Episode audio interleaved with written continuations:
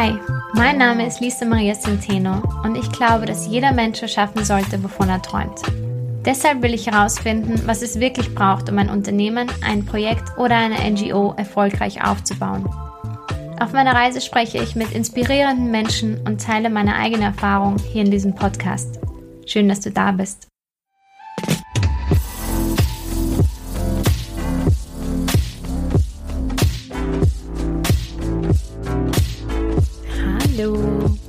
So, ich hoffe, es halte nicht zu sehr. Kurzes Live-Update. Ich sitze hier in meinem ähm, halb eingerichteten Arbeitszimmer. Deswegen hoffe ich, es halte nicht zu sehr. Aber ich freue mich, dass ich heute mit dir wieder ein besonderes Interview teilen kann. Und zwar mit Jan Pöltner. Und zwar ist Jan der Gründer hinter 1000 Things to Do in Vienna. Und wenn du in Österreich wohnst und ein unternehmenslustiger Millennial bist, dann ist dir der Name 1000 Things to Do in Vienna bestimmt ein Begriff. Und falls nicht, 1000 Things to Do in Vienna ist heute eine der größten Lifestyle-Medien Österreichs. Und angefangen hat alles aus reinem Zufall quasi, als Jan vor sieben Jahren eine Facebook-Gruppe namens eben 1000 Things to Do in Vienna gegründet hat, die quasi über Nacht viral ging. Und nach drei Tagen hatte die Facebook-Gruppe dann 60.000 Follower und Jan stand vor der Frage, hm, okay, was mache ich jetzt damit? Und er hat was damit angefangen und heute ist Wanda Denkst du in Vienna nicht nur eine von Österreichs größten Empfehlungsplattformen, sondern auch noch eine erfolgreiche Social Media und Digitalagentur. Und der gemeinsame Erfolgsfaktor dahinter ist Jan Pöltner. Jan verkörpert für mich so eine völlig neue Generation an Unternehmern, so wie ich mir das wünschen würde, wie wie Unternehmen heutzutage agieren würden. Progressiv, weltoffen und aktivistisch. Und ja, Jan macht in seinem Unternehmertum sehr viele Dinge anders. Abgesehen davon, dass er einen wahnsinnigen Erfolg und eine Overnight Success Story zu verzeichnen hat, ähm, ist er nie davor, schreckt er nie davor zurück, sich irgendwie aktivistisch oder ja, gesellschaftskritisch zu äußern und sogar auch politisch zu werden. Er hat einen super progressiven Führungsstil, der ihn bestimmt von allen anderen Unternehmen, die ich so kenne, unterscheidet und eine ganz eigene Businessphilosophie. Und ich habe mit Jan darüber gesprochen, warum man als Unternehmen mehr und Unternehmen ruhig mal politisch sein kann, nach welchem Wertesystem er sein Unternehmen leitet warum man sich nicht unbedingt immer an Guidelines halten sollte, wie er seinen Overnight Success erklärt und warum sich junge Gründerinnen und Gründer einfach nicht davon einschüchtern lassen sollten. Und ja, er erzählt auch im Podcast-Interview, dass egal ob man 500 Follower hat oder 60.000, man braucht immer einen langen Atem und harte Arbeit und man darf sich von Rückschlägen einfach nicht abhalten lassen. So, ich würde sagen, los geht's.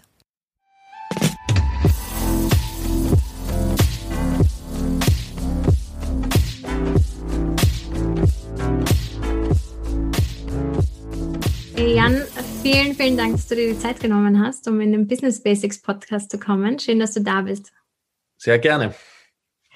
So, Jan, ich glaube, es gibt jede Menge Dinge, über die man mit dir sprechen kann. Und ich glaube, du hast schon mit jedem großen Medium in Österreich ähm, gesprochen über die Erfolgsstory hinter One Down Things, über dich als Unternehmer, über, über deine Story, übers Wandern, über die Sehenswürdigkeiten in Österreich. Also du hast schon sehr, sehr, sehr viele, ja, sehr viel Medienpräsenz gehabt.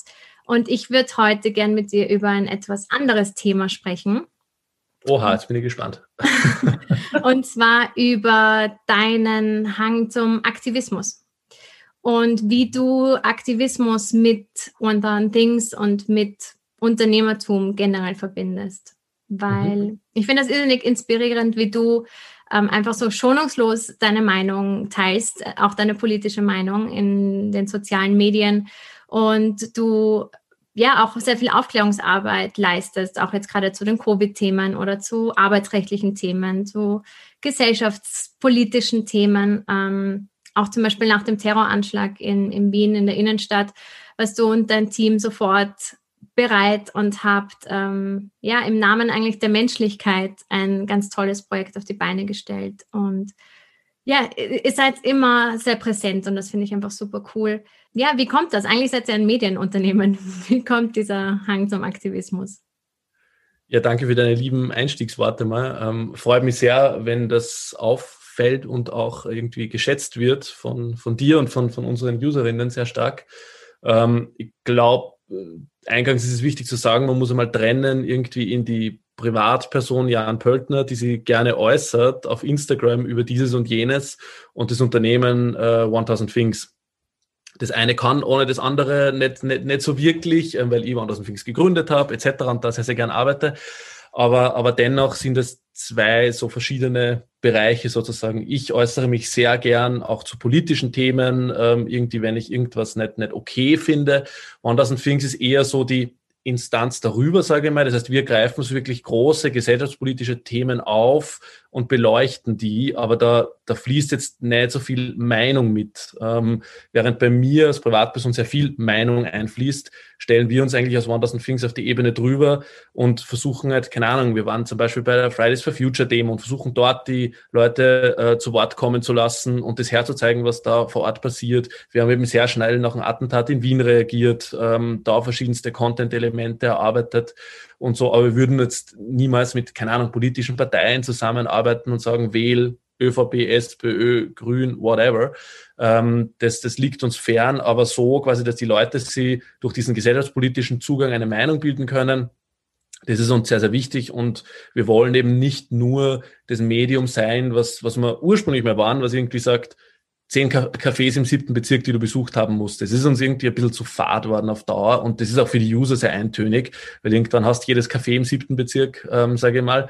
Ähm, und deshalb sind wir da ein bisschen auf eine andere Ebene gegangen und, und sind da jetzt aktivistischer, gesellschaftspolitischer, sage ich mal, unterwegs und das ist uns ja ganz, ganz wichtig.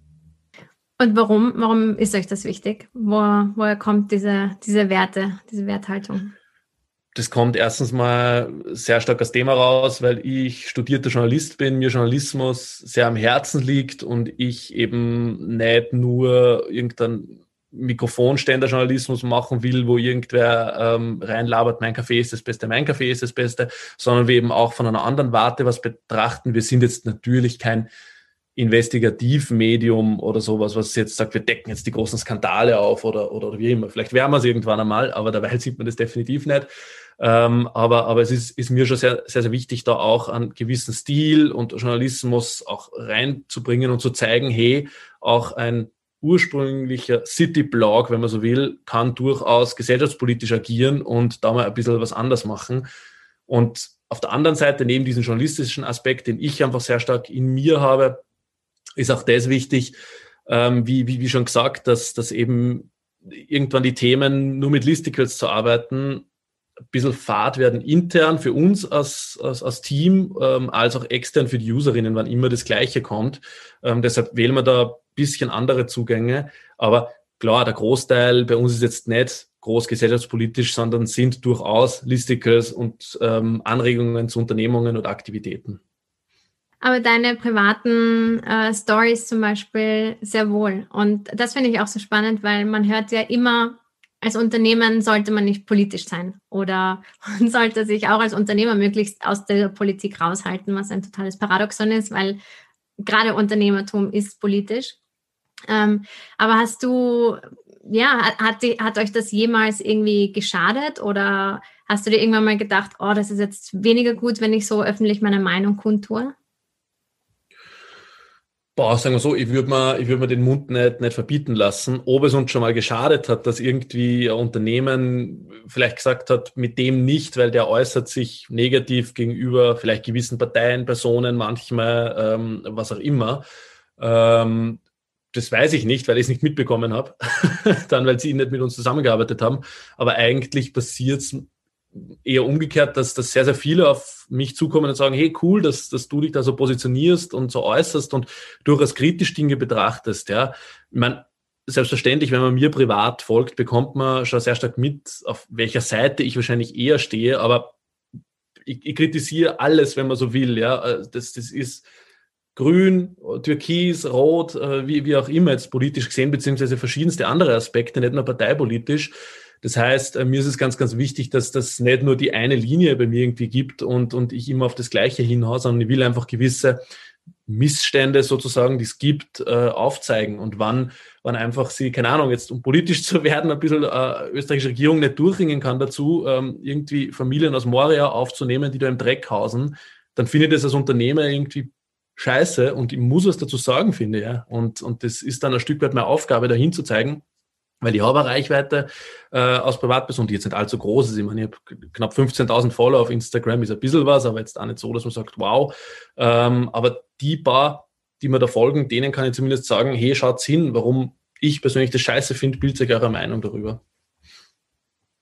Also siehst du das schon so als ein Part deiner Verantwortung als Unternehmer? das muss jeder für sich selbst definieren, glaube ich, jeder Unternehmer. Ich sehe es für mich sehr, sehr wichtig an, weil ich einfach ein sehr politischer Mensch bin. Ähm, andere würden mich ja als News-Junkie bezeichnen. Das tut vor allem in diesem Jahr manchmal nicht ganz so gut, weil man wirklich alles aufsagt wie ein Schwamm, sage ich mal. Ähm, und dann, dann äußere ich mich da, da, da einfach dazu. Aber ich, ich verwehre mich immer ein bisschen dagegen zu sagen, es gibt so Guidelines, wie man als Unternehmer sein muss und sein soll. Ähm, das stimmt ja überhaupt nicht. Wir sind alle sehr unterschiedlich, da soll jeder unterschiedlich damit umgehen. Wenn jemand sagt, hey, ich äußere mich einfach gar nicht zu politischen oder aktuellen Themen, dann ist ja das durchaus und voll okay. Ähm, andere, so wie ich, äußern sich sehr gerne dazu, ähm, sind dann auch bereit, manchmal Prügel einzustecken, vielleicht vor, vor irgendjemanden ähm, im digitalen Sinne. Und, und ja, so, so, so ist es. Also wie gesagt, ich bin niemand, der nach einem Rezeptbuch, wenn man so will, agiert und ich würde es auch niemandem empfehlen, wurscht jetzt, ob bei irgendwelchen politischen Äußerungen oder Unternehmen zu führen oder als Mitarbeiter nach irgendwelchen Guidelines zu agieren, die, die irgendein Fachbuch da, da vorgibt. Aber ihr macht an, an sich ja auch schon sehr viel, sehr viel, ich weiß nicht, ob man es aktivistische Arbeit nennen kann, aber Spendenaktionen zum Beispiel oder ja, einfach Aufrufe, Bewusstsein zu schaffen. Ähm, wie, ja, wie, wie integriert ihr das ins Unternehmen? Also wie entscheidet ihr das, was ihr macht und aus welchem Wertesystem vielleicht kommt das? Mhm. Naja, ich glaube, schon aus dem Wertesystem heraus, dass wir oder ich seit Beginn des Unternehmens, seit dem, dem, ersten, der ersten Mitarbeiterin, ähm, ganz stark geschaut habe, wer passt menschlich rein in das, in das Unternehmen, wer ist wirklich weltoffen, sage ich mal, und, und verschließt sich nicht neuen Sachen gegenüber und, und ist auch durchaus bereit, gesellschaftspolitisch vielleicht kritisch zu agieren oder sowas. Das war schon was, auf das ich sehr geschaut habe. Und jetzt überhaupt nicht, dass wir total homogenes Team sind, die alle einer politischen Meinung sein müssen und irgendwie einer Strömung, sondern das sind total, wir haben ein total heterogenes, unterschiedliches Team in verschiedensten, mit verschiedensten Meinungen. Und, und da gibt es sehr oft Redaktionssitzungen etc., wo man dann durchaus einmal debattiert, wie können wir das aufgreifen, was können wir auf diesen User-Kommentar antworten, ja, dieses, jenes und so. Und da geht es durchaus einmal wirklich in eine, in eine härtere Diskussion, wenn man so will. Ähm, und das ist ja voll, voll gut. Ja. Das heißt, so kommen wir auf unsere Themen und, und, und, und, und beschließen dann halt, dass wir wirklich irgendwelche Artikel, Themen und so weiter aufgreifen. Und bei manchen Geschichten ist es auch hausgemacht, wie zum Beispiel bei dem bei der Terrorattacke, ähm, zwar extrem trauriger und furchtbarer Anlass, aber da war für uns einfach klar, erstens mal, wir schweigen am Tag, nachdem das war irgendwie und empfehlen jetzt nicht irgendwelche Dinge, die man machen muss, weil, weil das wäre irgendwie nicht richtig gewesen, hat sich nicht richtig für uns angefühlt.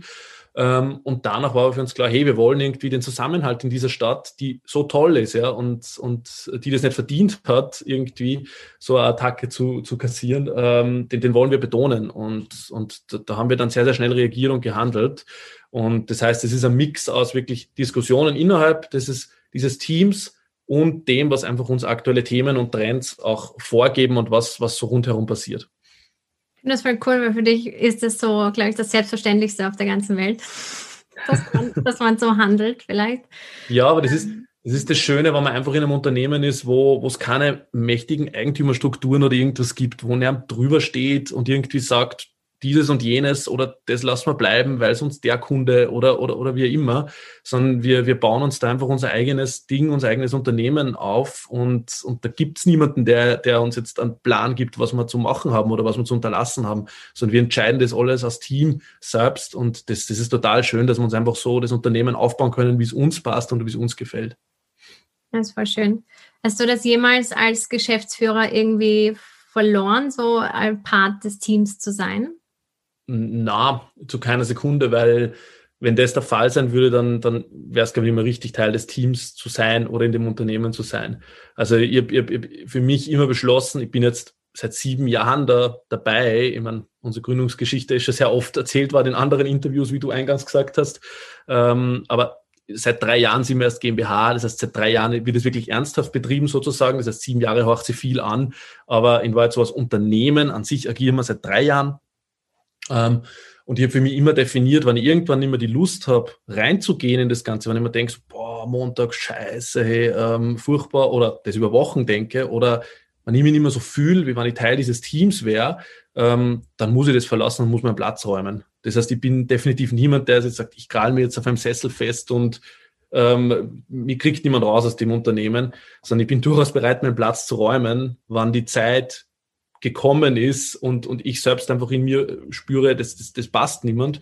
Oder wann ich spüre, es gibt da vielleicht wen, wen Besseren, der das nur besser macht als ich. Und ja, gibt sicher irgendwo da draußen oder innerhalb unseres Teams vielleicht ähm, und, und wir werden nur drauf kommen. du meinst jetzt so die Rolle als Geschäftsführer oder generell deinen Part da drinnen?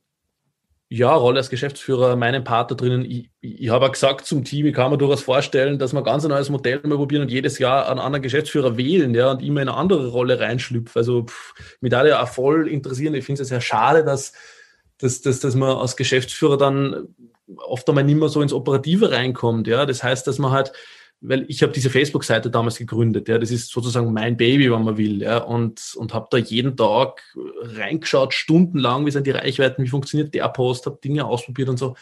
Das ist nicht mehr. Es gibt jetzt eigene Social Media Verantwortliche bei uns, die, die, die quasi mein Baby ähm, betreuen und, und, und das, das, das ist, ja, muss man auch lernen, da loszulassen.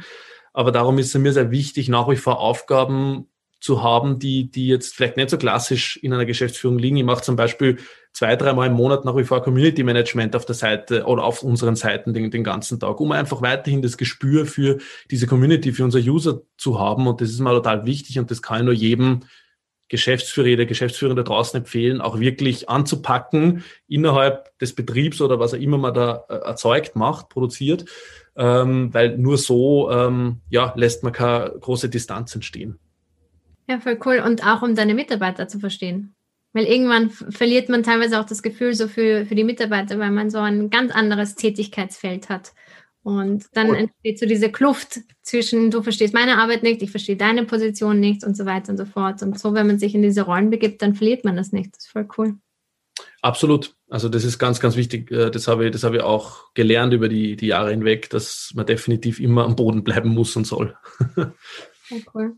Ja, du hast es eh gerade angesprochen, auch mit der Idee des wechselnden Geschäftsführers zum Beispiel. Also du kritisierst teilweise das, das vorhandene System nicht nur, sondern du lebst ja auch vor. Und das merkt man ja auch gerade bei der Unternehmenskultur von 1000 Things ähm, zum Beispiel auch in eurer New Work Philosophy. Also ihr habt zum Beispiel unbegrenzten Urlaub, ähm, ihr habt eine ganz, ganz flache, wenn überhaupt keine Hierarchie, das hört sich zumindest so an. Ähm, woher nimmst du einfach diese, diese Confidence oder auch die Inspiration, diese Dinge umzusetzen oder ja, mhm. wie organisiert ihr euch? Boah, gut, gut, gute Frage.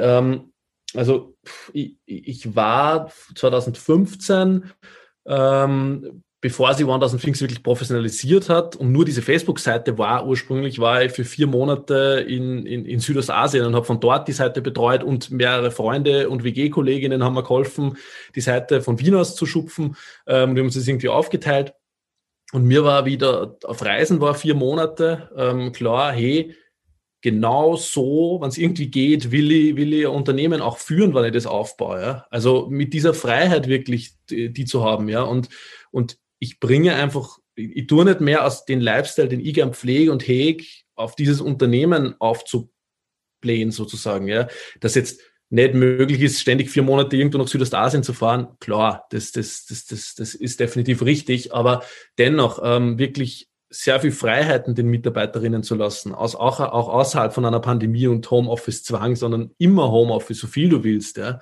Ähm, also ich, ich habe jetzt den Fall gehabt, dass wir eine neue Kollegin bekommen bei uns und, und die, wollte, die kommt aus einem großen Konzern und wollte sich in den Arbeitsvertrag bei uns reinschreiben lassen, sie will zwei Arbeits Tage pro Woche äh, im Homeoffice haben, garantiert.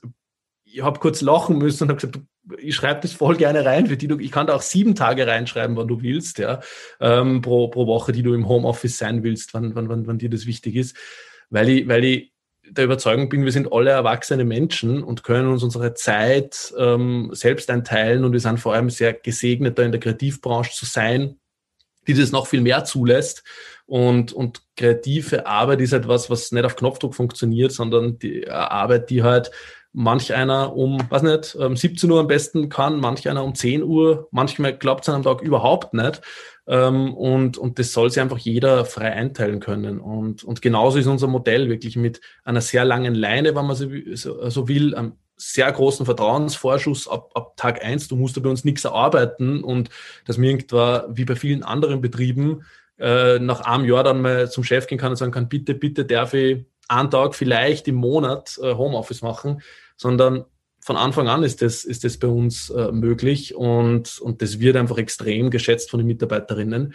Das heißt, ähm, ja, ähm, long story short, ähm, ich, ich lebe einfach meinen Lifestyle und münze den, den um auf, auf Unternehmen. Und that's it. Das ist die ganze geheime Formel von 1000 Things, wenn man so will.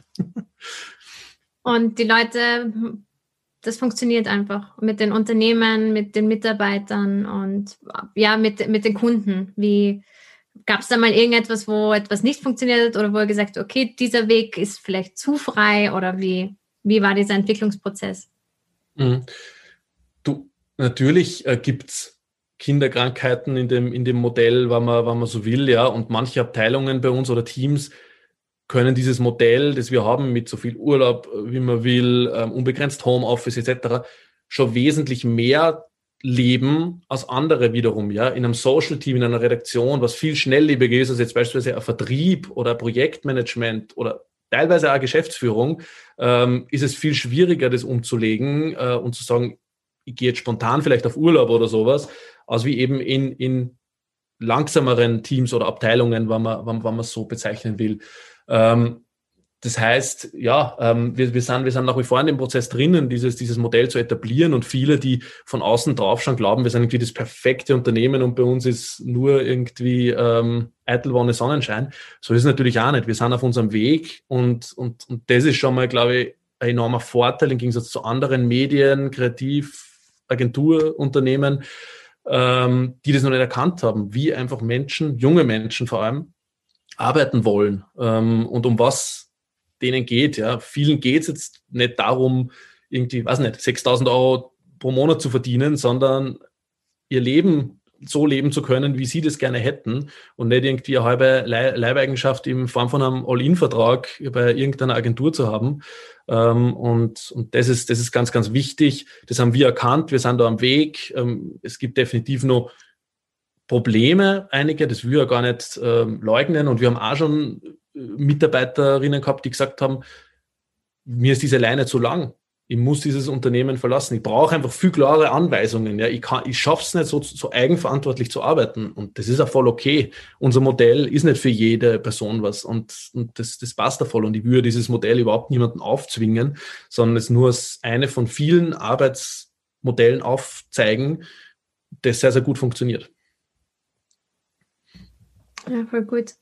Wie, wie siehst du 1000 Things? Also wie, wie ist die Vision dahinter und was, was möchtest du damit schaffen? Ähm, also zuerst einmal ist unser, unsere Vision wirklich, dass, dass wir es schaffen, außer von, von Pandemiezeiten, wo ca. 98 Prozent unserer Empfehlungen schwierig möglich sind ähm, in einem Lockdown. Ähm, aber zuerst einmal mögen, möchten wir schaffen, dass wirklich Leute unsere Tipps machen und, und eine gute Zeit haben, mal irgendwie ihren Arbeitsstress, ihr, ihr, ähm, ihr Smartphone etc. vergessen und einfach den Moment genießen, den sie haben. Und ich glaube, wir haben schon wirklich hunderttausenden Menschen da draußen einen schönen Moment beschert durch unsere Tipps. Ähm, und das ist eigentlich das Schönste und, und da, da, darum geht es uns sehr, sehr stark. Ähm, und, und darüber hinaus, wir wollen natürlich, was New Work betrifft, ähm, ja, aufzeigen, was, was Alternativen sind. Aber wir sind jetzt auch nicht so, dass wir da irgendwie nach draußen gehen und sagen, schaut uns an, wir sind die coolsten und besten, sondern, sondern wir machen das einfach, ja. Und dann und wann kommen nicht irgendwelche Podcast-Medienanfragen, die sagen, hey, wie macht ihr das? Und dann redet man ein bisschen drüber. Aber es ist nicht so, dass wir da irgendwie nach außen gehen und sagen, wir sind die Geilsten. Ähm, das, das, darum geht es uns gar nicht. Aber selbstverständlich wollen wir uns intern zumindest sehr stark aufzeigen, hey, es geht in der Kreativbranche auch anders und, und in, den, in, den, in der Agenturwelt. Und da sind wir am besten Weg hin. Und wir wollen selbstverständlich diese Idee 1000 Things aus Haus für Inspiration sozusagen ähm, im ganzen deutschsprachigen Raum bringen. Das heißt, äh, nicht nur in Wien und Österreich, wo wir jetzt sind, sondern sehr stark auch in deutsche Städte, in die Schweiz, ähm, in die Dachregion und darüber hinaus neben diesen Städten, die wir haben, To Do in Vienna, To Do in Austria, auch weitere Verticals etablieren wie Food, Travel, Fashion, ähm, und so weiter. Und vielleicht auch irgendwann ein journalistischeres Format im Sinne von, ähm, dass man halt wirklich investigativ was macht oder sowas dem verschließe ich mich nicht. Aber generell wollen wir breiter werden und, und auf weitere Märkte gehen.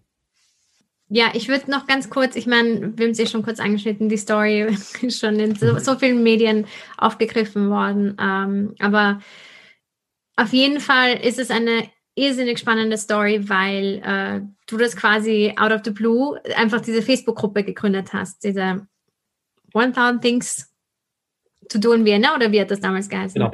Ja. Genau, für okay. Wien den Ableger. Mhm. Und warum? Warum eigentlich? ähm, es, es, hat da ähm, verschiedenste 1000 Things Ableger schon gegeben in den USA. Es hat da äh, dieses Buch gegeben, 1000 Places You Have to See Before You Die, das glaube ich jeder schon mal verschenkt hat oder beschenkt, äh, geschenkt bekommen hat und in seinem Regal da, äh, daheim herumstehen hat. Ähm, und ich wollte schon länger irgendwie was für Wien gründen auf Facebook, was irgendwie ähm, vielleicht Reichweite hat, wo man einfach über die Stadt schreiben kann, Tipps geben kann und so.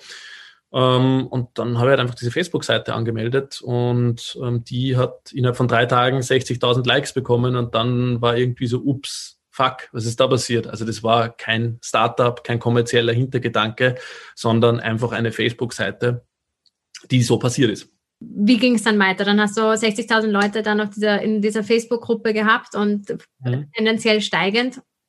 Ähm, hast du dann gleich gewusst, okay, du machst jetzt was damit? Oder war das so, was mache ich jetzt? Ah, überhaupt nicht. Dann, dann, dann, dann, das, die ersten paar Wochen war irgendwie ständig von irgendwelchen What the fuck is happening Momenten begleitet, weil dann haben sie Medien gemeldet und gesagt, wer steckt da dahinter und Interview und ich war 20-jähriger Student, der irgendwie WG-Partys und Mädels im Schädel gehabt hat, aber, aber irgendwie jetzt nicht unbedingt da Unternehmen ähm, draus zu machen. Es hat sich erst viel später diese Frage gestellt. Im, im ersten Jahr habe ich mich eigentlich gefreut, wann, wann ich irgendwo gratis ein Bier bekommen habe, wann irgendwie, wo ein Club-Eintritt für mich und Freunde drinnen war und habe halt diese Seite so nebenbei mit meinen WG-Kollegen beziehungsweise ein paar Freundinnen und Bekannten organisiert und, und gemacht. Das war nur die Facebook-Seite. Und, und erst nach und nach hat sich dann die Frage gestellt, hm, kann man da vielleicht mehr draus machen? Spätestens zu dem Zeitpunkt, wo eben meine Uni fertig war und, und ich mir die Frage stellen habe müssen, Master, ähm, irgendwo arbeiten, ähm, selbst gründen. Und ich habe mir dann gedacht, das ist so eine coole Chance. Ähm, wir haben wirklich so eine aktive Community hinter der Seite, weil es ja oft so ist, dass Facebook-Seiten gegründet werden, durch die Decke gehen, aber die Community innerhalb von kürzester Zeit wieder tot ist, weil der Hype over ist von irgendwas. Bei uns war das nicht so, sondern es hat sich weitergezogen. Und dann habe ich mir gedacht, das ist eine viel zu große Chance, das liegen zu lassen. Ich will da einfach mehr draus machen. Und dann ist eben dieses Unternehmen Schritt für Schritt entstanden. Erste Leute dazugekommen, etc. etc. Ja, ja, voll spannend. Und wie, wie, wie empfindest du die Entwicklung? Also oftmals ist es ja so, wenn man so out of the blue mit etwas startet und dann findet man sich sieben Jahre später in einer ganz anderen Rolle.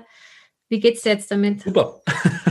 also ähm, na klar, äh, das Jahr 2020 war so wie für alle von uns eine riesige Herausforderung und wir sind im März, wie das entstanden ist, auch so da gesessen, so, wow, fuck, what is happening? Ähm, und gehen wir jetzt pleite und keine Ahnung, ja, was passiert da?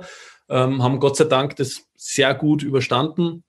Und darum kann ich sagen, ich, ich freue mich extrem auf das Jahr 2021, weil da wirklich viele, viele sauspannende Themen anstehen und sozusagen wir aufs nächste Level raufkommen. Was bis jetzt war so vom Studentenprojekt zum Unternehmen, jetzt so ein bisschen unternehmerisch Strukturen aufbauen und so, so klassisch Startup, jeder macht irgendwie alles und dann Strukturen finden und sagen, okay, es geht nicht, dass auf einer Person 300 Aufgaben liegen, sondern es sollte jeder eine oder vielleicht ein bisschen mehr, aber dennoch Aufgaben haben.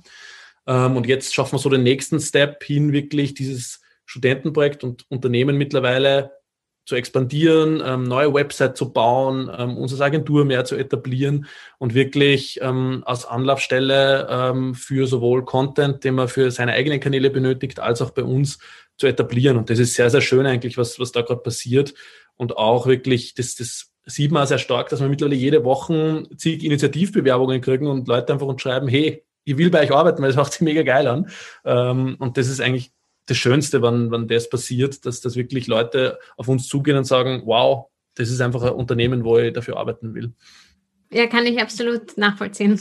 Das Ding mit diesen Overnight Success Stories ähm, ist halt auch, dass sie teilweise sehr einschüchternd wirken und dass man sich halt leicht, wenn man diese Geschichte hört mit, ich hatte in drei Tagen 60.000 Follower, ähm, ja, ich glaube, viele Leute auch eingeschüchtert fühlen oder sie sich damit vergleichen. Wie, was würdest du jetzt im Nachhinein jungen Gründern sagen, die, die eure Story hören? Welchen Zusatz sollten sie bedenken bei den Geschichten? Dass es absolut nicht normal ist und nicht, nicht Usus, sondern in 0,00001% der Fälle passiert und ich nie mehr in meinem Leben so ein Maßen haben werde wahrscheinlich, ähm, wie, wie irgendwie zu der Gründung von One Thousand Things. Ja. Und das, man muss halt immer das auch differenziert betrachten. 2013 war halt der Facebook-Algorithmus ein völlig anderer. Ja. Damals hast du posten können, was du willst ähm, und, und es ist mit Reichweite Ende nie rausgegangen, ähm, übertrieben gesagt. Und so war es ja dann mit der Seite. Ja. Das heißt, die hat sich sehr schnell verbreitet. Dinge wie diese wär, wären heutzutage nur noch sehr schwer möglich mit, mit dem Facebook-Algorithmus. Und, und es war einfach eine glückliche, glückliche Fügung damals. Ja. Ähm, das heißt, es ist eine schöne Story, ähm, aber, aber das auf jedes andere Projekt umzulegen oder sie zu vergleichen mit dem, das wäre ein großer Fehler und das würde ja niemanden, niemanden raten, ja. sondern man braucht einfach, auch wir, wurscht, ob das 60.000 Likes waren oder 500, man braucht einen enorm langen Atem. Ja? Und, und obwohl am Anfang Glück dabei war und Glück gehört einfach immer dazu. Wurscht, ob das jetzt in Form von 60.000 Likes ist oder dass irgendwie ein Kunde einen ersten Auftrag einbucht, äh, weil er überzeugt ist von, von, von dir. Ähm, das, das gehört einfach dazu, ein Stück weit. Ähm, ein Faktor ist immer das Glück, aber alles, was danach kommt, ähm, ist einfach verdammt harte Arbeit und, und sehr, sehr lange. Ja. Man braucht einfach einen langen Atem und das ist eigentlich das Wichtigste, dass man sich von Rückschlägen nicht irgendwie irritieren lässt oder, oder da, deshalb das Projekt sein lässt, sondern, sondern weitermacht und, und das wird sie bezahlt machen. Da bin ich überzeugt davon. Was waren so deine größten Challenges? Deine vielleicht deine persönlichen oder ja, generell auch auf, auf dem Weg hierher? was waren die größten Challenges? Viele. Also, also jeden Tag, jeden Tag wieder. Ähm, schon, schon alleine als, als total unerfahrener ähm, 20-jähriger Student ähm, Unternehmen zu gründen. Darauf wird man nicht vorbereitet. Ja. Es sagt einem ja niemand in der Schule, so, da brauchst du dieses, jenes, ähm, sondern keine Ahnung. Ich habe nicht einmal gewusst, dass man zur Wirtschaftskammer gehen muss, um das zu machen, sondern ähm, wir haben das irgendwie alles dann selbst über Freunde und Bekannte und so und googelt und etc. Ähm, das heißt, schon mal die, diese Schwelle zu nehmen und zu sagen, wie gründe ich überhaupt, was, was braucht es dazu und so, riesen, riesen Herausforderung, ja. Riesen Herausforderung, dann erste Projekte abzugeben und, und Leuten dein Baby anzuvertrauen und zu sagen, mach du mal heute den, den Tag auf Facebook und post die Sachen raus oder schreib den Artikel oder was immer. Du, du wirst schon wissen, was gut ist. Ja. Ähm, riesige Herausforderung, wann es vielleicht mit anderen Leuten, die da im Team sind, nicht, nicht so passt. Ja? Und wenn man irgendwie vielleicht eine erste Kündigung hat ähm, oder, oder so, oder auch umgekehrt, wann, wann der erste Mitarbeiter kündigt, das kränkt ja auch, ähm, wann, wann irgendwie man ja, aus irgendeinem Grund das Unternehmen verlässt. Ähm, Riesenherausforderung. Ähm, ja, Corona, äh, riesige Herausforderung und, und, und Bewährungsprobe für, für das ganze Team, für jeden. Ähm, also da gibt's so viel. Ich würde jetzt, ich würde jetzt nicht irgendwas hervorgreifen und sagen, das war so, bist du deppert, der, der, der Mensch, sondern es, es ist ein ständiges Up and Down, ja. Und das ist aber egal, meiner Meinung nach, ob du selbstständig bist oder ob du jetzt Mitarbeiterin bist. Du, es wird immer Ups and Downs geben.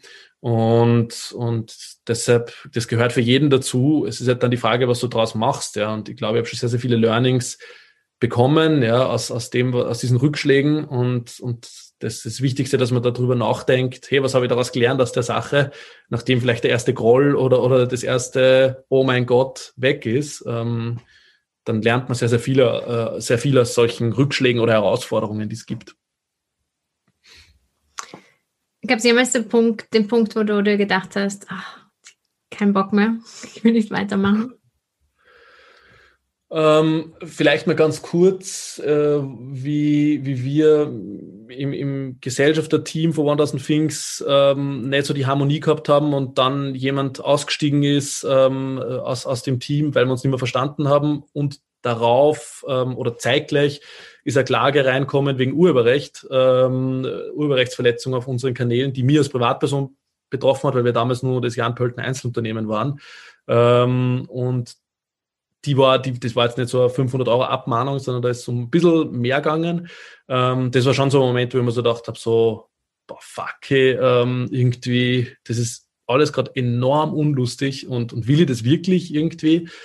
Aber man muss dann schon das Ganze in den Kontext stellen, das ist eine absolute Ausnahme. Ja. So wie es eine Ausnahme ist, dass 60.000 Leute auf der Seite zusammenkommen, ist die Ausnahme, dass zusammenfällt auf einen Tag irgendeine Klage plus, ähm, dass man mit der Gesellschaft da total Stress hat. Ähm, und, und, und so ist es dann auch. Ja. Man muss das alles irgendwie einschätzen lernen und das gelingt halt nur über Zeit hinweg. Ja das finde ich voll cool, dass du das erst durch eine Zeit lang, also wenn du etwas eine Zeit lang gemacht hast, lernst, dass das alles relativ ist und alles vielleicht voll. gar nicht so schlimm ist, wie es da in dem Moment wirkt. Voll. Ja. Das ist eine der wichtigsten Lektionen, die, die ich gelernt habe. Ja. Es wird immer alles heißer gekocht als gegessen. Sorry für das Sprichwort, aber, aber es, es, es, es ist sehr viel Wahres einfach dran. Ja. Absolut, absolut. Ich mag das Sprichwort auch voll gern. Ja, weil du gesagt hast, das ist ein, ein, ein ständiges Auf und Ab und auch wenn es jetzt kein nicht täglich so eine Klage reinkommt, ähm, eine Urheberrechtsklage oder jemand das Team verlässt, wie motivierst du dich zwischen diesen Auf und Abs? Was ist das, was dich antreibt? boah, einfach, einfach ähm, erst einmal das Team, was wir haben, das ich mir selbst zusammenstellen habe dürfen und das einfach wirklich, ähm, das sagt jedes Unternehmen von sich, aber ich muss es auch sagen, das beste Team der Welt ist und mit dem es jeden Tag wieder Freude ist, ähm, da, da einfach dran zu arbeiten, weil es einfach so coole, wunderbare, tolle Leute sind, mit denen man zusammenarbeitet und das Potenzial, das nach wie vor in der Sache steckt. Ja. Ähm, nämlich, dass wir nicht irgendwelche weiß nicht, Investorengruppen dahinter uns haben, die jetzt äh, die Marsch fordern und dieses Ziel, sondern, sondern wir bauen uns das wirklich selbst zusammen, ja. Und, und wir, wir wachsen jedes Jahr organisch, wir haben jedes Jahr Umsatzwachstum trotzdem von 50, 60 Prozent, ja, ähm, und, und, und es funktioniert auch so. Und, und das sehen die Leute sehr und, und, und sehen auch eben das Potenzial, was nach wie vor in uns steckt und dass wir uns das selbst zusammenbauen und, und legen können, was wir wollen. Und, und das, das motiviert einfach ungemein, ähm, niemandem etwas zu schulden, wenn man so will, sondern einfach drauf loszustarten und, und zu sagen, probieren wir einfach. Ja. Sehr cool. Trial and Error. Sehr, ja, sehr, sehr viel. Absolut. Äh, manchmal mehr, mehr Error als Trial, aber es braucht beides. Sehr viel mehr Error als Trial oft einmal, ja. Ähm, was mich jetzt auch noch interessiert, ist ja jetzt eh schon ziemlich am Ende angekommen. Mhm. Hat sich dein, dein Weltbild verändert, seitdem du Unternehmer bist? Irgendwie deine Sicht auf die Verantwortung, auf die Umwelt, auf die Gesellschaft? Auf, auf jeden Fall hat, die, hat sie die Verantwortung komplett geändert irgendwie und, der Blick auf die Dinge. Erstens mal merke ich einfach, dass, dass ich seit, seit irgendwie diesem Jahr, weil, weil dieses Jahr sehr viele Leute einfach angefangen haben, durch Corona ähm, über New Work etc. nachzudenken oder will ich überhaupt bei meinem Arbeitgeber, wo ich gerade bin, weiterarbeiten oder bin ich da eigentlich unglücklich etc. Und dass ich als Person da irgendwie in mehr Interviews, Podcasts und so weiter eingeladen worden bin und dadurch auch mehr Angriffsfläche biete, beziehungsweise einfach auch mehr Verantwortung trage, indem ich da halt Sprachrohr bin sozusagen ähm, und, und, und sehr gefragt bin da aktuell. Das, das, das habe ich schon gemerkt ähm, und das darf man nicht zu nah zu sich zulassen, wenn man da hart kritisiert wird. Das ist ganz, ganz wichtig. Aber klar, ähm, da, da, hat sich die Verantwortung schon geändert, weil am Anfang waren wir halt eine Facebook-Seite von irgendeinem Studenten, der einmal Glück gehabt hat mit 6000 Likes und mittlerweile hat sich das schon sehr stark gedreht. Auch die Verantwortung gegenüber der Mitarbeiterinnen natürlich. Wir sind jetzt 25 Leute bei uns im Team ähm, und die wollen jeden Monat berechtigterweise ihr Geld haben. Ja? Und, und das, das, das ist ähm, eine Verantwortung, die ist groß, ähm, aber die darf man trotzdem nicht zu nahe zu sich irgendwie hinlassen. Das ist ganz, ganz wichtig, dass man da eine gewisse Distanz dennoch, dennoch wahrt, weil sonst macht man sich sie deppert, weil es gibt Monate, die laufen umsatztechnisch beschissen. Das ist halt einfach so, ja. Und wenn man dann denkt, so fuck, fuck, fuck, wie soll sich das alles ausgehen, ähm, jede Sekunde, dann, dann verkrampft man und es wird, es wird nicht besser, ja. Ähm, und, und das heißt, diese Verantwortung wahrnehmen, ja, aber, aber nicht sie komplett verrückt machen lassen. Dadurch ist meiner Meinung nach ganz, ganz wichtig.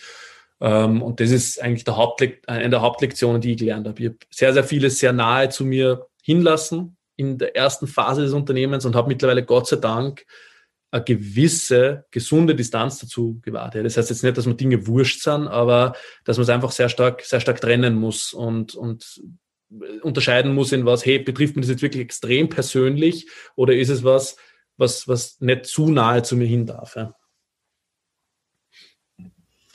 Wie, wie glaubst du, stellt man das an? Also wie, wie hast du es geschafft für dich, dich irgendwie abzugrenzen? Oder hast du irgendwelche Praktiken oder irgendwelche Glaubenssätze ähm, oder so, die, die dir dabei helfen? Hm, naja, also ein Ding, das kann man sich nicht irgendwie kaufen oder weiß nicht was, ist halt einfach Zeit. Ja. Das heißt äh, wirklich Erfahrung. Erfahrungen muss man machen. Ähm, das, das, das, das ist halt einfach so. Ja. Unternehmerische Krisen muss man machen, damit man lernt, wie man nächstes Mal besser damit umgeht. Ähm, Klagen muss man kassieren, damit man weiß, nächstes Mal weiß, wie man, wie man besser damit umgeht. Ähm, und, und, und, und solche Themen. Ja. Das heißt, Erfahrung sammeln ist halt da ein Punkt, das, das kann man jetzt niemandem irgendwie abnehmen oder so, sondern die muss man einfach gemacht haben. Ganz stark. Und für mich ist halt einfach, diese räumliche Trennung ähm, sehr wichtig, Büro und Homeoffice. Das ist in, in Corona-Zeiten schwierig ähm, worden, aber ich lebe das schon, dass das Büro der Ort ist, wo ich einfach ja, meinem Beruf nachgehe und, und die Probleme auch dort lasse, ein Stück weit, ähm, wann ich dann rausgehe am Abend nach Hause. Ähm, das heißt, Homeoffice, ich bin, obwohl wir es sehr stark haben bei uns im Unternehmen, aber ich bin gar nicht so der riesige Homeoffice-Fan an sich, aber die Möglichkeit zu haben, ist ganz, ganz wichtig.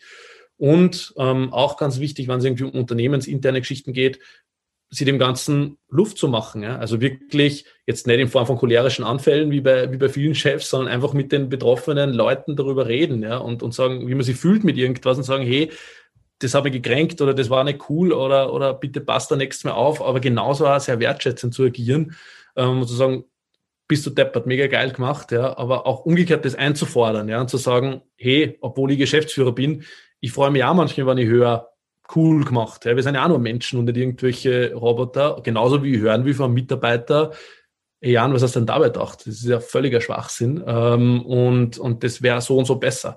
Und das ist, das ist, glaube ich, der Mix aus, aus dem allem. Ne? Schön. Ja, ich glaube, meine Fragen sind beantwortet. Jetzt kommen meine Fragen an dich.